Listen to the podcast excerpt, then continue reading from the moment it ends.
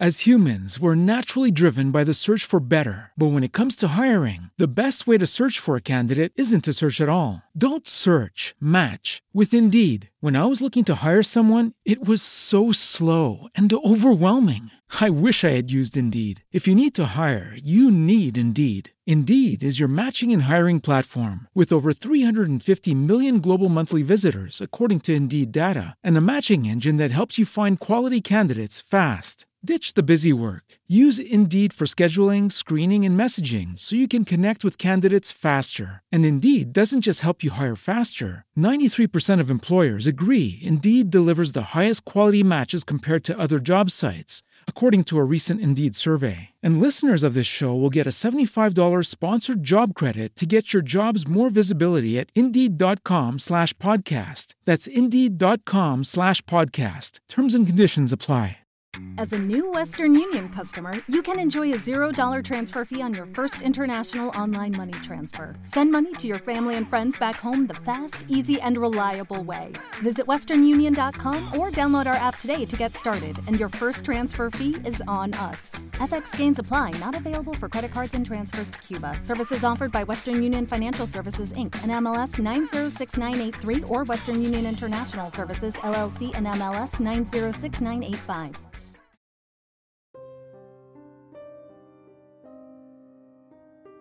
Este relato puede ser un poco perturbador para muchas personas. Si consideras que eres susceptible, por favor, no lo escuches. Sin más, comenzamos. Hola, buenas noches comunidad. He pensado mucho en si puedo compartirles esta experiencia que pasó dentro de nuestra familia recientemente. Primeramente, les aseguro que no intento convencerlos de que lo sobrenatural existe, ni tampoco forzarlos a creerme. Mi historia la contaré solo como una forma de autoayuda.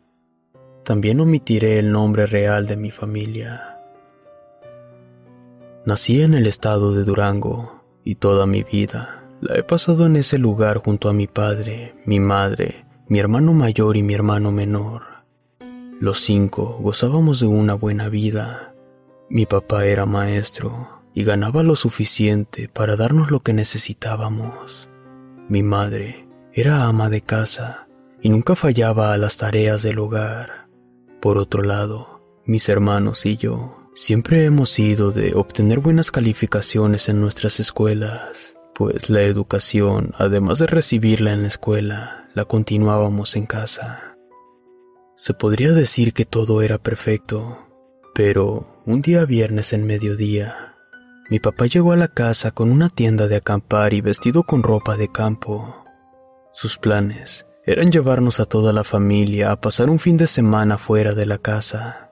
Nunca habíamos hecho algo así, así que muy contentos hicimos nuestras mochilas y tomamos camino hacia la carretera. Luego de una hora y tomar terracería, Llegamos a un lugar lleno de árboles, el sitio perfecto para un día de campo. Al parecer, ese mismo lugar se lo había recomendado a mi papá un amigo de la escuela. Muy contentos, bajamos todo lo necesario del vehículo para comenzar a armar la tienda. Después de ayudar a nuestros padres, mis hermanos y yo salimos a caminar por el lugar para conocerlo. Recuerdo que llegamos hasta un punto donde había unas rocas muy grandes, tres en total pegadas entre sí. Mis hermanos decidieron escalarlas, pero yo al temer un poco a las alturas, decidí quedarme abajo. En eso, mi hermano mayor grita que encontraron algo del otro lado, así que yo decidí rodearlas para ver de qué se trataba. Aquello era un dibujo en la piedra con tinta roja, o más bien, eran tallones en la piedra, como si se hiciese con la mano, y abajo de eso habían tres veladoras formando un triángulo. Lo curioso es que en medio de ese triángulo había algo oscuro muy peculiar. Cuando mi hermano mayor baja y lo ve, rápidamente lo toma para observarlo. Obviamente yo le dije que no me parecía buena idea, pero me ignoró. Siguió mirando el objeto Esa cosa parecía ser de madera, aunque era muy oscura, y al tratar de romperlo con las manos, era casi imposible. En eso, mi hermano decidió llevarlo con nosotros. Mi hermanito menor y yo le suplicamos que no lo hiciera, pero poco le importó. Él decía que no creía en ninguna tontería. Regresamos al campamento. Al llegar, mi papá ya tenía la cena lista y entre la comida y la alegría de pasar la noche en ese lugar, olvidamos lo ocurrido con mi hermano mayor. Mi padre, muy contento, nos comentó que pronto se jubilaría, por lo que saldríamos más como familia, ya que en sus tiempos de trabajo siempre fue muy dedicado y comprometido con sus alumnos. En fin, la noche se hacía presente y toda la familia nos encontrábamos frente a una gran fogata Platicábamos, reíamos, la pasábamos muy bien. Al irnos a descansar, apagamos la fogata y nos fuimos a nuestra tienda de campaña. Toda la noche fue demasiado ruidosa, pero lo que más miedo me daba eran los aullidos a lo lejos. Estos no eran como lobos o coyotes. Mi padre dijo que eran zorras. Oh, y el frío. Hacía un frío terrible. Al ser nuestra primera aventura, no pensamos en algunos detalles como este. No sé cómo, pero poco a poco me quedé dormido. A las cinco de la mañana, mi padre me despierta con movimientos bruscos, pues fuera de nuestra tienda podíamos escuchar algo como un animal grande. Se cree que ya no hay osos en esta región, pero esa cosa se escuchaba tan grande que tenía que ser uno. Todos nos quedamos en silencio escuchando cómo tiraba todas nuestras cosas en busca de comida, mientras nosotros suplicamos que no entrara a nuestra tienda.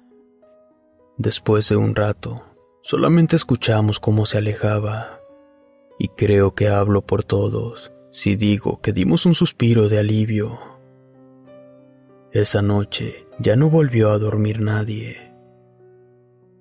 Salieron los primeros rayos de sol y salimos para calentarnos un poco. Todo estaba completamente desordenado. Mi padre inició el fuego nuevamente y colocó un poco de café. Esa mañana ya todo había perdido su brillo. Ya nos sentíamos cansados, sin ganas de pasar otra noche en ese lugar. Lo único que queríamos era llegar a nuestro hogar y descansar. Empacamos todo y tomamos carretera nuevamente a nuestra casa. En un tramo, ya para salir de la reserva, vimos el cadáver de un gran ciervo de gran cornamenta. Este estaba destrozado sobre el pavimento. Fue sorprendente, pues este pobre animal, más que atropellado, parecía haber sido cazado y destrozado pieza a pieza. Lo rodeamos. Después de un tiempo, llegamos a casa. Todos estábamos en silencio. Bajamos las cosas y fuimos a descansar cada quien a su habitación. Yo me quedé profundamente dormido. Caí en una pesadilla que parecía completamente real. Dentro de ella, ya era de madrugada, cuando dentro de mi habitación vi un oso gigante. A pesar de solo ver su silueta monstruosa, Podía ver que algo escurría de su hocico, cuando de pronto este oso intentó atacarme, pero fue ahí donde desperté con un miedo terrible.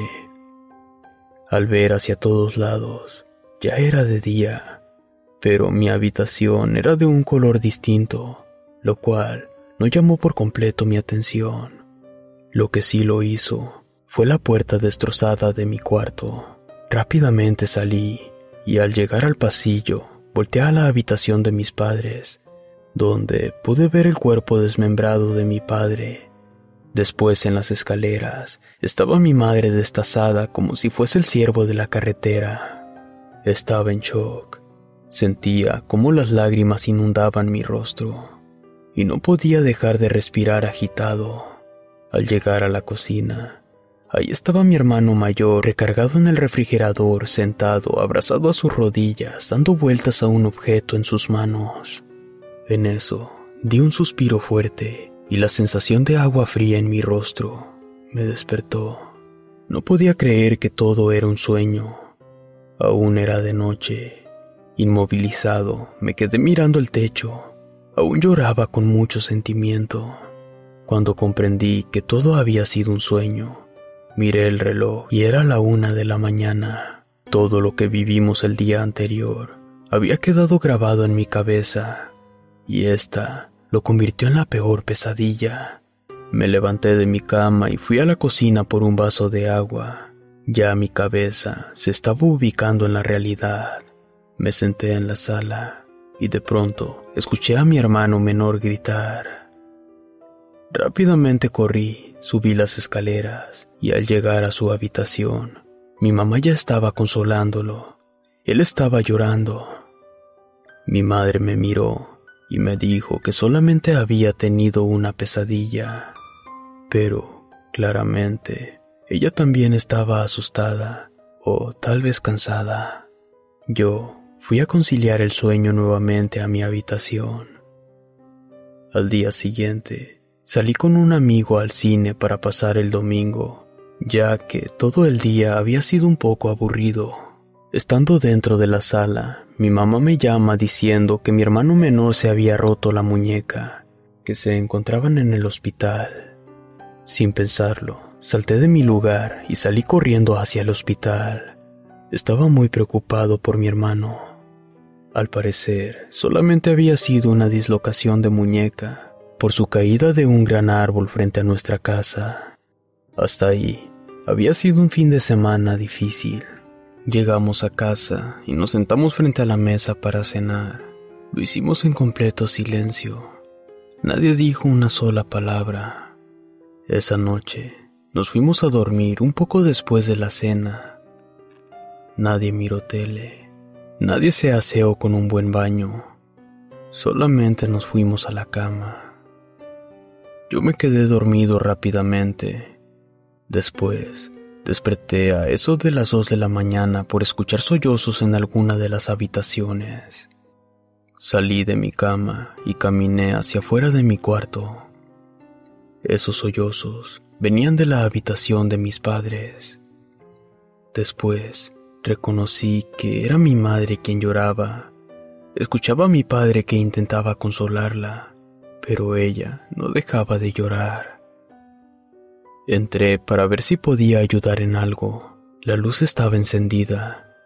Mi madre alzó la vista y con un rostro sumamente cansado me dijo, No pasa nada, hijo. Estoy bien. Solo tuve una pesadilla. Miré a mi padre y él solo me miró a los ojos con un rostro de preocupación. Yo me acerqué, los abracé les dije que todo estaba bien. Mi madre me abrazó muy fuerte, mientras que con su llanto mojaba mi hombro, y me dijo, Sí, hijo, todo estará bien. Después de que se relajó un poco, yo fui a mi habitación a dormir. No me costó trabajo conciliar el sueño. Al amanecer, sentía mis ojos resecos me sentía muy cansado y aún así me alisté para ir a la escuela. Al salir de la escuela de camino a casa, me encontré con mi hermano mayor, así que nos hicimos compañía. Ahí pude darme cuenta que en su cuello cargaba un amuleto extraño. Y al preguntarle, él me contestó, ¿recuerdas aquellas extrañas rocas que escalamos? Pues es la cosa rara que recogí. Yo me incomodé un poco.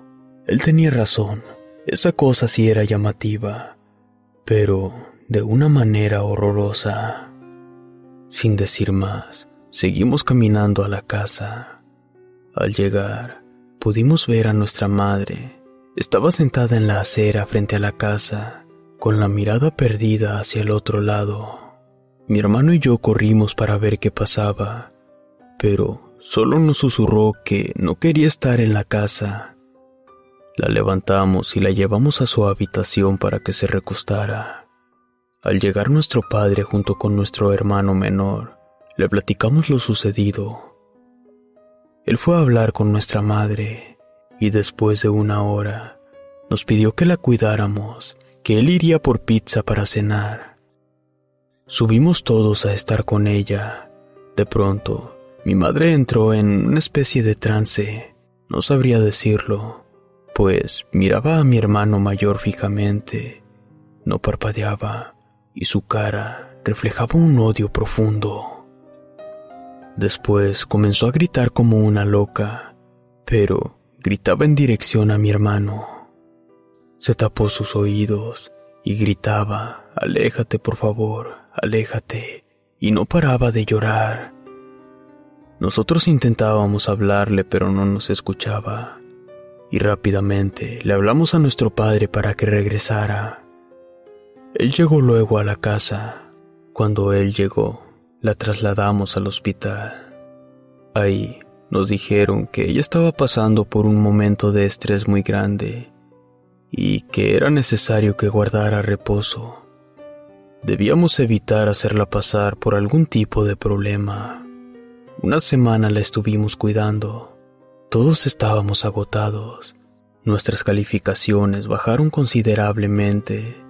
Mi padre en ocasiones no salía a trabajar y se quedaba con nuestra madre.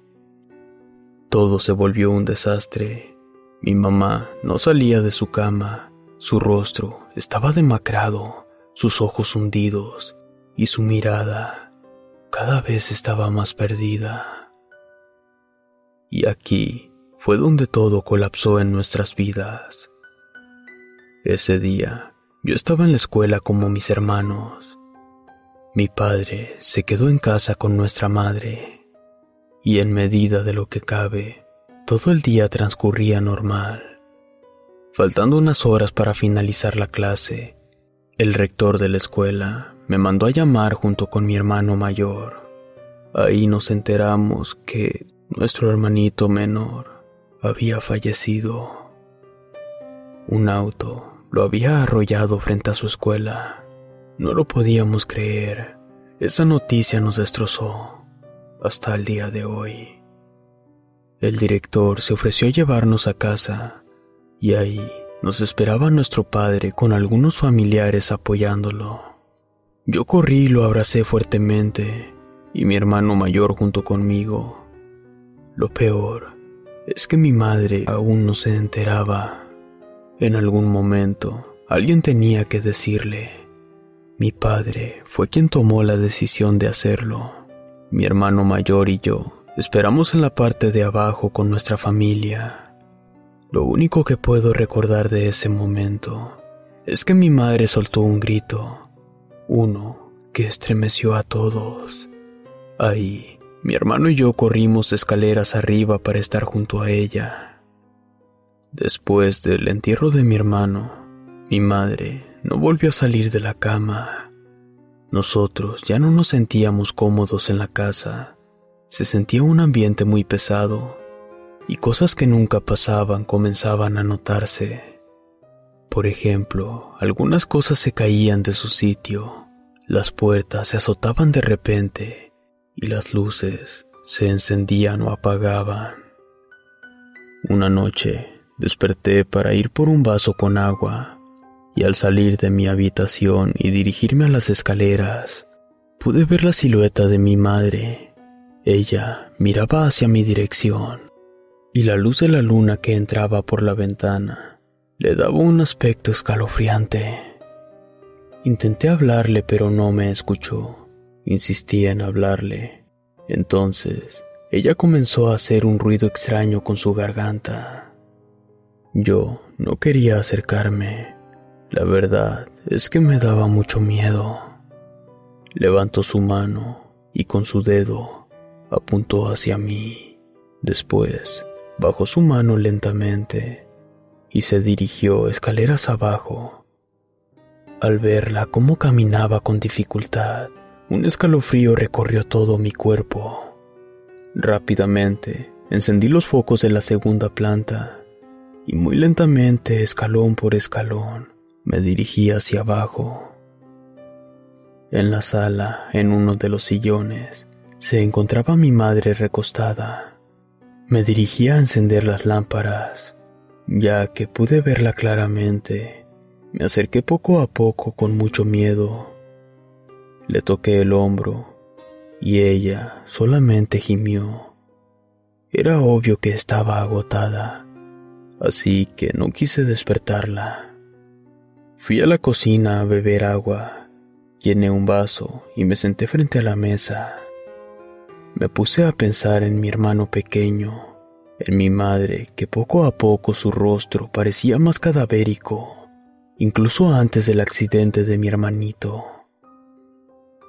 Tomé la decisión de despertar a mi padre. Quería saber qué es lo que estaba pasando con mi mamá.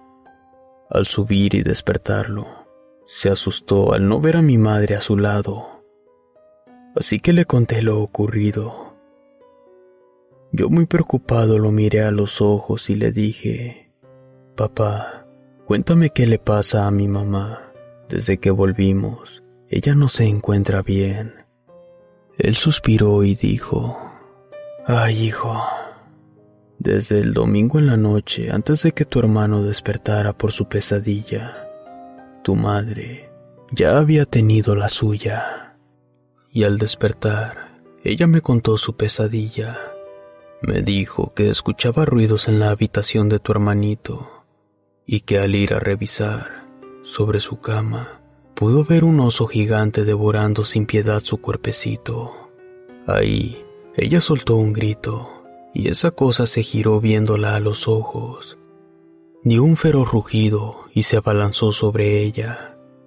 Ahí, ella comenzó a correr queriendo escapar.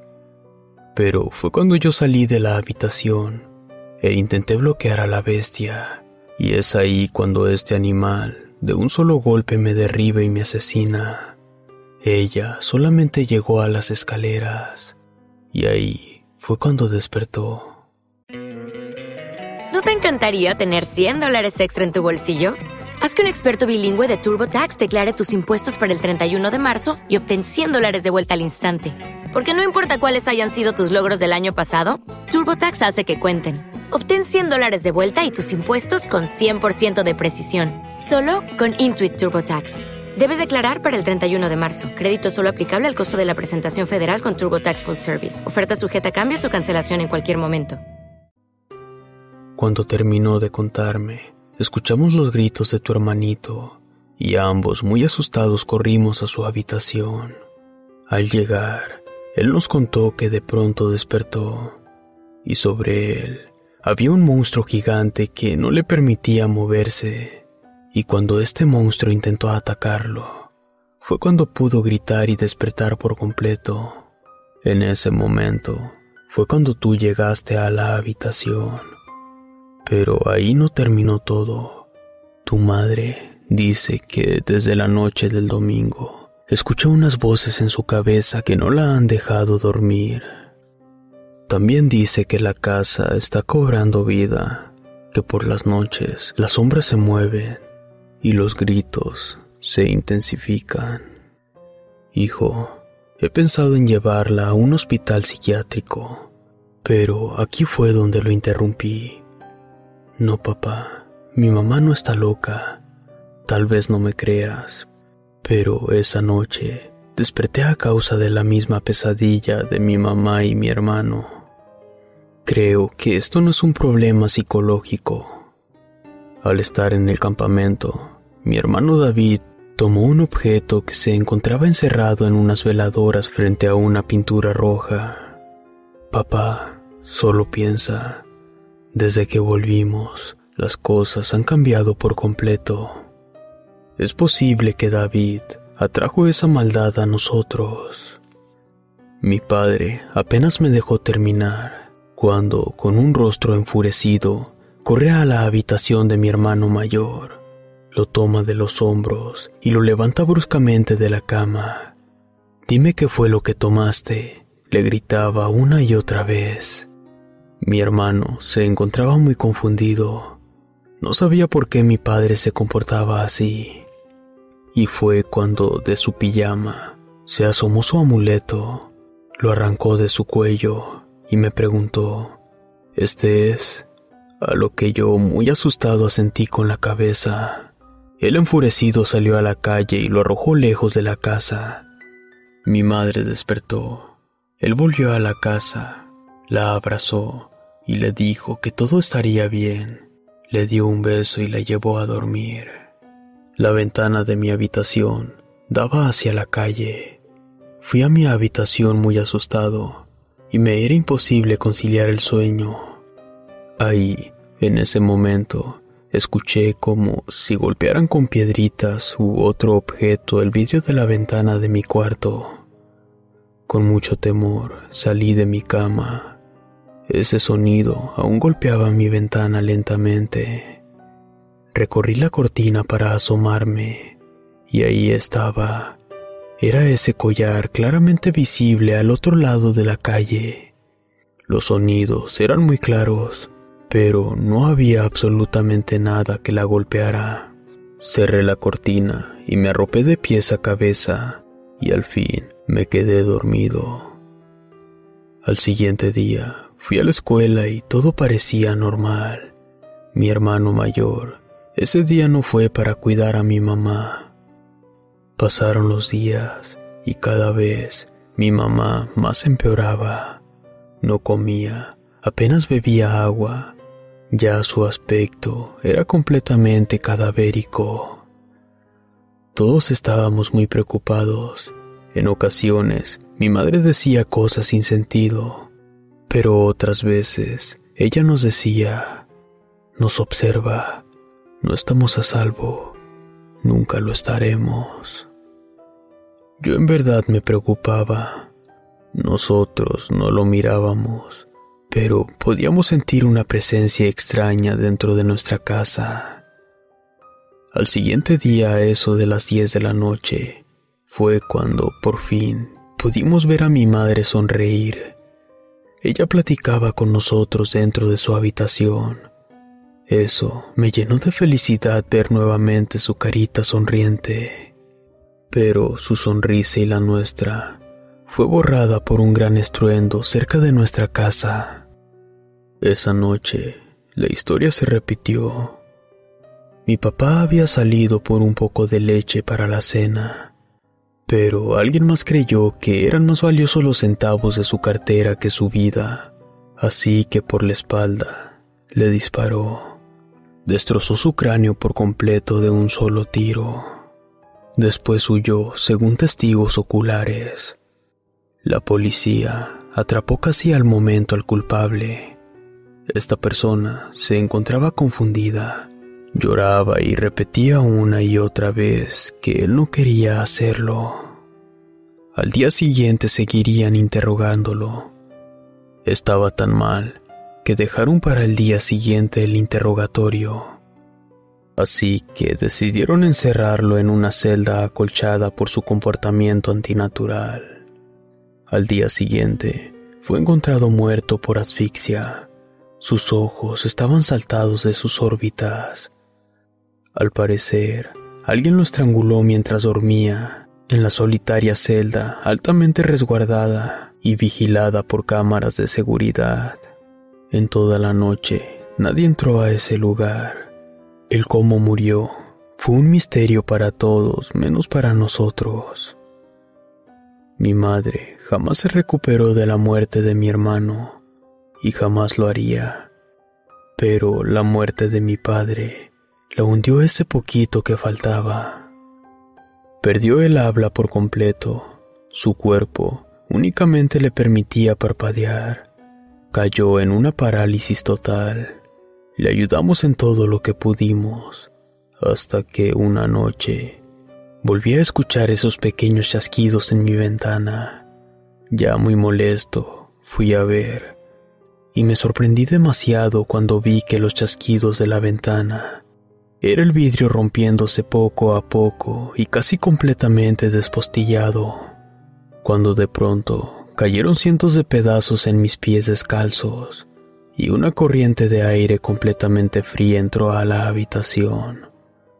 Yo cerré la cortina rápidamente y fui al baño para lavarme los pies, ya que los vidrios me estaban cortando. Estando ahí, pude escuchar cómo se azotaban las puertas. Sabía que mi hermano estaba con mi madre y me apresuré para estar con ellos. La verdad es que me moría de miedo. Al llegar, mi hermano estaba al pie de la cama de mi madre, completamente paralizado. Luego, ella levantó su vista hacia mí, abrió su boca, exhaló aire por su garganta haciendo un ruido extraño, y con su mano señaló un sitio vacío del cuarto. De pronto, comenzó a llorar y a temblar, diciendo, No me lleves, por favor, no me lleves. Después comenzó a quejarse de un terrible dolor en su pecho. Comenzó a rasguñarse pecho y abdomen. Yo corrí a sujetarla, ya que se estaba lastimando con sus propias uñas. No entendía cómo ella podía tener tanta fuerza. Me era imposible pararla. Pedí a mi hermano que seguía inmóvil que me ayudara. Reaccionó y acudió rápidamente. Entre los dos no podíamos frenarla. Poco a poco fue rasguñando su piel. Y al no poder hacer nada, ella murió desangrada. Yo retrocedí cubierto por su sangre y me senté en el piso. Lloré hasta que no pude más. Aún hoy y siempre sentiré esa impotencia que me arranca el alma. Comencé a gritar por desesperación y golpeaba mi pecho al mismo tiempo que lloraba. A los minutos llegaron ambulancias donde rápidamente nos trasladaron al hospital y a nuestra madre a la morgue. Mi hermano y yo estábamos destrozados, pero también nos encontrábamos muy desesperados, así que comenzamos a pedir ayuda a los médicos, y uno de ellos nos pidió que esperáramos. Llamaron a un oficial, el cual tomó nuestro caso y escuchó nuestra historia desde el inicio. Al finalizar, cerró su libreta de un solo golpe y viéndonos a los ojos nos dijo, los estaremos vigilando. Yo sentí una gran impotencia, ya que al parecer nos estaban culpando de la muerte de nuestra madre. Ambos queríamos salir de ahí, pero nos obligaron a tomar un examen psicológico antes de dejarnos ir. Al llegar a la casa, le dije a mi hermano David que debíamos de regresar a aquella cosa que recogió en aquel parque. Pero él se negaba porque decía que, por ninguna razón, volvería a ese lugar. Muy molesto, tomé esa cosa y decidí que la llevaría a una iglesia a bendecir. No me atreví a ir solo. Al llegar, el sacerdote no se encontraba en el templo, solo una mujer de esas de las que cuida. Me recibió de muy mala gana, diciendo que le estaba quitando su tiempo. Yo desesperado le dije que quería bendecir algo, que si podía regalarme un poco de agua bendita. La mujer, un poco interesada, me preguntó de qué se trataba, pero al darle un poco de detalles de mi historia, abrió sus ojos enfurecidos y me gritó que me fuera del templo, que yo no era bienvenido a la casa de Dios, además que yo sería solamente un juguete del demonio. Yo salí corriendo de ese templo, ya que había otras personas haciendo oración, y me dio mucha pena el comportamiento de esa mujer. Al entrar al auto, Comencé a llorar desesperado y para ser sincero, me sentía sin salida, tanto que, que por unos segundos pensé en el suicidio. Rápidamente volví a centrar mis pies en la tierra. No podía dejarme vencer por la situación. Quería y debía encontrar la solución. Arranqué mi auto rumbo a casa. Ya estaba oscureciendo y temía por lo que pudiera suceder. Al llegar, vi a mi hermano profundamente dormido en su habitación. Me acerqué a él, toqué su cabeza y le dije, vamos a salir de este hermano, todo estará bien. Regresé a la cocina, coloqué el objeto dentro de un frasco de condimentos y me fui a mi habitación. la cual se encontraba congelada, pues una gran corriente de aire entraba por el cristal roto. Intenté taparlo con un poco de cinta gris y fui a dormir. A eso de las dos de la mañana, desperté por el sonido de vidrios rotos en la primera planta. Encendí las luces de mi habitación y comencé a hablarle a mi hermano. En ningún momento obtuve respuesta. Al contrario, escuchaba como si alguien caminara sobre vidrios. Me armé de valor y decidí salir de mi habitación. Conforme caminaba, Encendía las luces una a una hasta llegar a la habitación de mi hermano David. Pero él ya no estaba ahí. Su cuarto estaba completamente vacío y oscuro. Encendí la luz y continué caminando escaleras abajo. Seguí preguntando por su nombre, pero no respondía. Al llegar y encender las luces de la primer planta, Ahí estaba, en un charco de sangre con sus pies destrozados por el vidrio. Se encontraba sentado frente al refrigerador, girando esa cosa entre sus dedos. Había quebrado el frasco y caminó sobre los vidrios hasta llegar al refrigerador. Yo muy asustado le grité qué estaba haciendo, pero él solamente lloraba y giraba esa cosa. Lo levanté en mis brazos Dejó caer esa cosa al piso, lo subí al auto y lo llevé rápidamente al hospital. Ahí rápidamente curaron sus heridas, pero sugirieron que se quedara solamente esa noche. Yo accedí, pero también me quedaría en el hospital con él. Yo no volvería a esa casa, y menos aún con esa cosa ahí.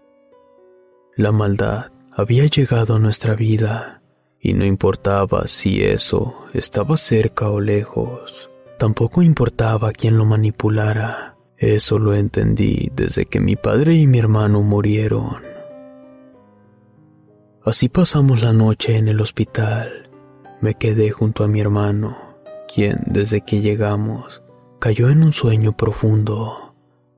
Cuando despertó a la mañana siguiente, le pregunté qué había pasado la noche anterior. Él, con muy poca fuerza y su voz quebrada, me dijo que había despertado al escuchar la voz de nuestra madre.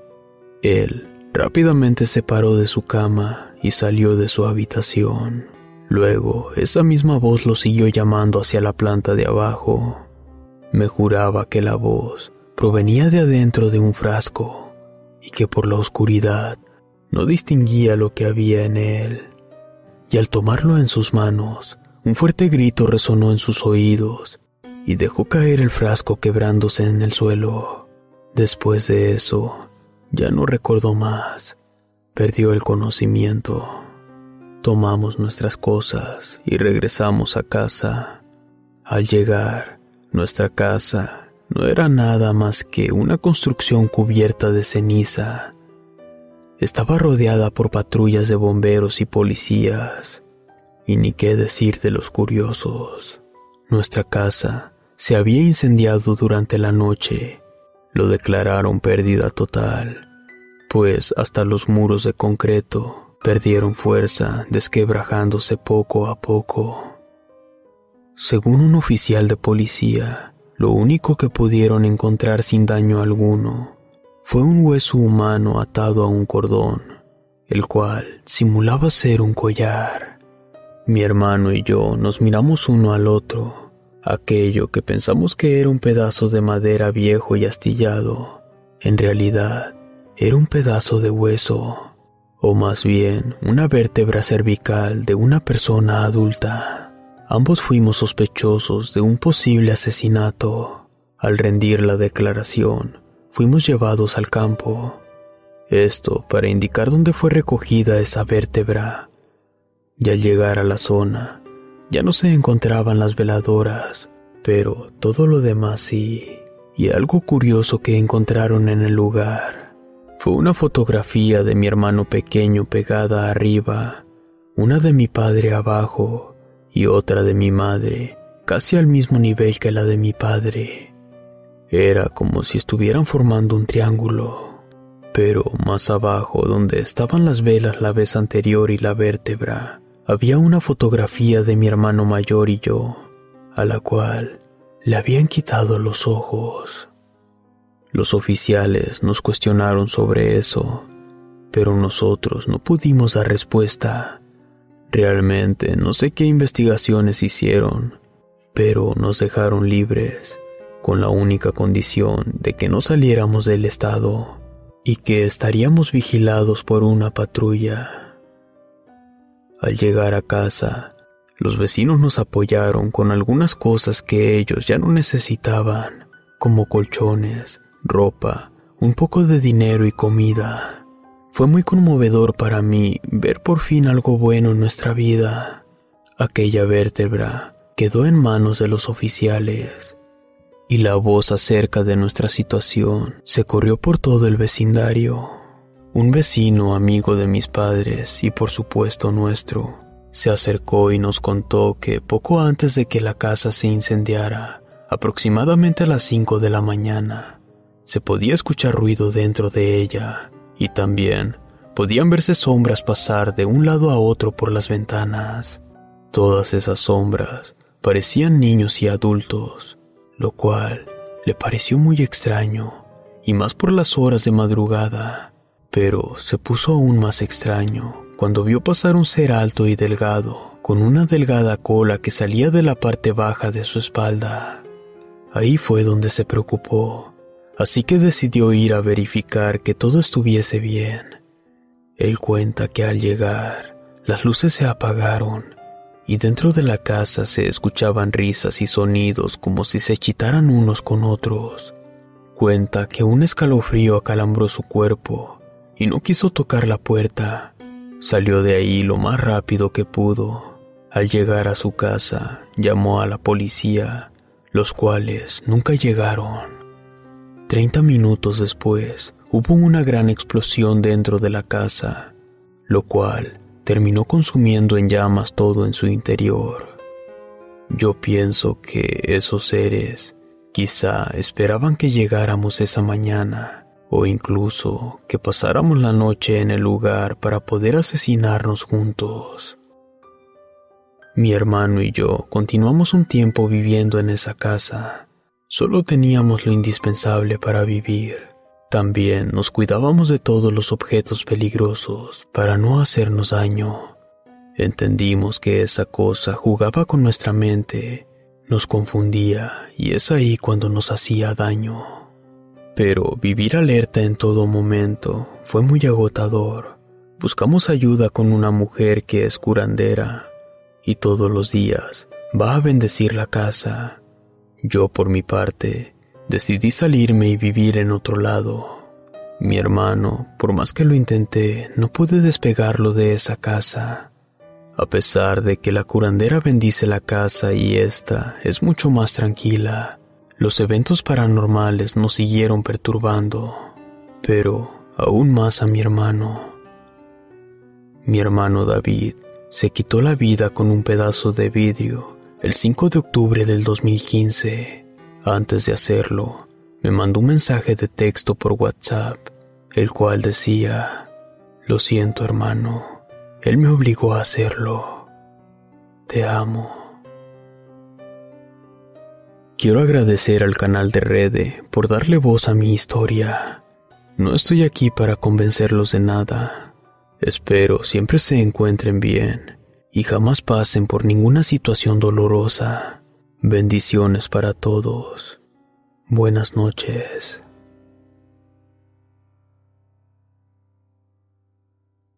Relato anónimo.